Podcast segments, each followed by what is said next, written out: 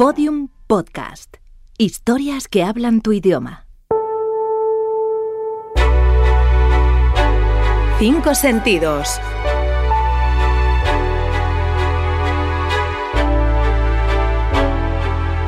Algo que oler.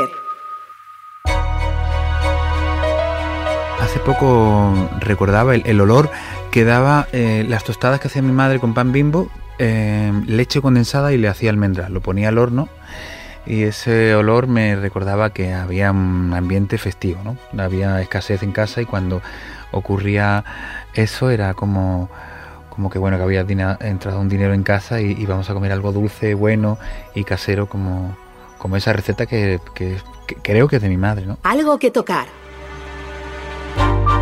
A mi hijo, porque es el tacto, el, es la cosa más maravillosa que he tocado en mi vida, ¿no? Su, piel, su, su energía, su, su todo. Algo que saborear. Bueno, me gusta mucho la comida mediterránea. una buena paella es, eh, es, la cosa más exquisita que, que, puedo comer. Algo que escuchar. Muchas cosas que escuchar siempre. Escuchar el silencio incluso a veces y escuchar a a mi hijo reír, por ejemplo, escuchar flamenco, que es mi alimento del alma, y escuchar buena música y, escuchar a, la gente eh, reír, la carcajada sana, ¿no? Algo que ver.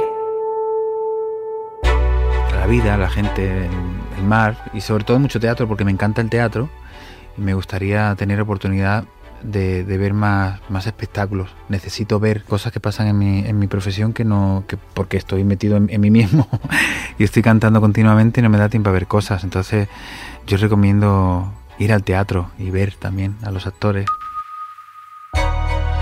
Estos son los cinco sentidos de Miguel Poveda, cantaor nacido en Barcelona en 1973, triunfador absoluto desde que se alzara con la lámpara minera en el Festival del Cante de las Minas en el año 1993. Todos los episodios en loscincosentidos.info. Síguenos en Twitter, arroba 5 sentidos.